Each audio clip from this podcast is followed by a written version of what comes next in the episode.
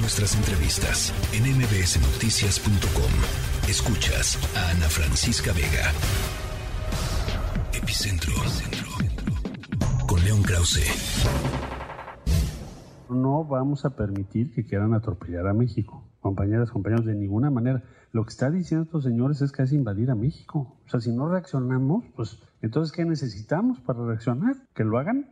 Tenemos que decir, no, señor, aquí no se va a poder. Primero porque no es cierto, no, es falso lo que ustedes dicen. Las bajas las hemos puesto nosotros. Ustedes no tienen 75 bajas por ese número de toneladas. ¿Qué tal si México no hubiese hecho nada? Como dicen ustedes. ¿Cuántos miles de jóvenes de Estados Unidos estarían muertos hoy? Nosotros sí hicimos algo y estamos haciendo algo. Y otra, México no quiere permitir que crezca el consumo de fentanilo en nuestro país, porque esa es la otra. Esto sí nos afecta esencialmente. Es una barbaridad lo que están planteando. Bueno, pues esa es la defensa que hizo el canciller Marcelo Ebrard, que fue a hacer el canciller Marcelo Ebrard a los Estados Unidos. Querido León Krause, me da gusto saludarte. El gusto es mío, Ana. ¿Cómo estás?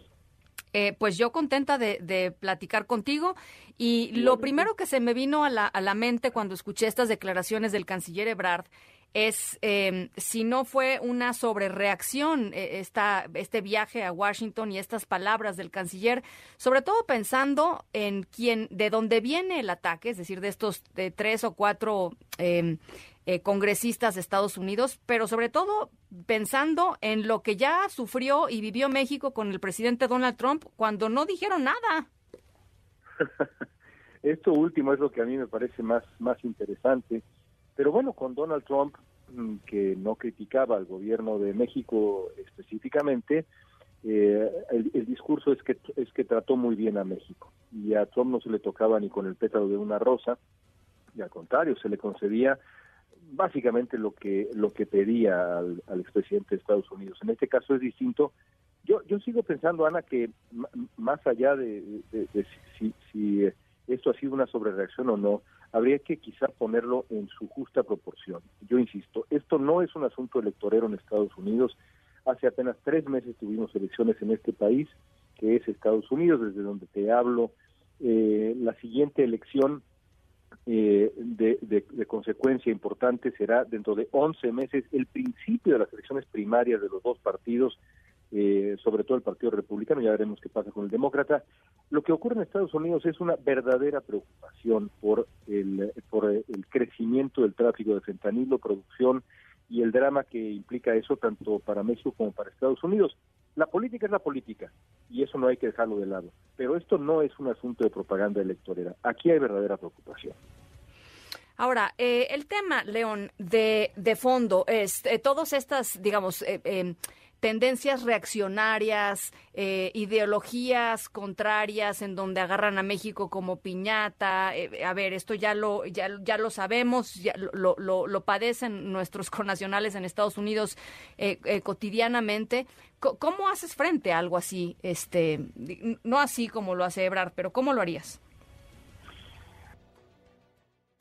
Es decir, creo que el... Uh, la decisión del presidente de México de exhibir a aquellos legisladores que eh, pretenden que la solución eh, es una eh, invasión o la designación del, de las o algo similar a una invasión, una, una presencia mucho más activa estadounidense o la designación de los cárteles como organizaciones terroristas, me parece que esa decisión exhibirlos desde la tribuna que es la conferencia de prensa matutina, no es una mala idea, porque evidentemente tiene que haber, eh, los actos tienen consecuencias y las palabras también, incluso en la, en la política internacional, es mi opinión. Ahora, de ahí a eh, dar el paso de comenzar a sugerir que los votantes hispanos deben eh, volteársele a este o aquel legislador republicano, o en su caso demócrata, porque también acá hay demócratas involucrados, como el senador Menéndez de Nueva Jersey, que es el más importante del Comité de Relaciones Exteriores, me parece que es ya es un paso un poco más peligroso que, eh, que, no ayuda en nada a la situación. Las bravuconadas de ambos lados me parece que no construyen cuando lo que debería ser el énfasis pues es, es en la colaboración profunda, en una relación muy difícil históricamente y ahora, lo hemos dicho muchas veces, Ana, tú lo has escrito, lo has dicho, ahora lo es más desde hace ya mucho tiempo. Eh, León, finalmente preguntarte, los próximos meses van a ser, las próximas semanas, los próximos meses van a ser muy duros en términos de la relación México-Estados Unidos. A mí me sorprendió, por ejemplo, que en esta ocasión el embajador de los Estados Unidos en México, Ken Salazar, a una eh, declaración de la mañanera del presidente López Obrador que, dijo a nuestro compañero Octavio Valdés, de hecho, eh, le respondió que, que, Estados Unidos es más inseguro que México. Eh, eh, al día siguiente, el embajador Ken Salazar atípicamente salió a decir eh, hay, hay violencia en los dos lados. Eh, es decir, para mí es una señal, digamos, de que ya tampoco se van a quedar callados frente a ciertos, a ciertas eh, aseveraciones del presidente López Obrador. ¿Cómo transitar este, en los próximos meses en este, en este tema?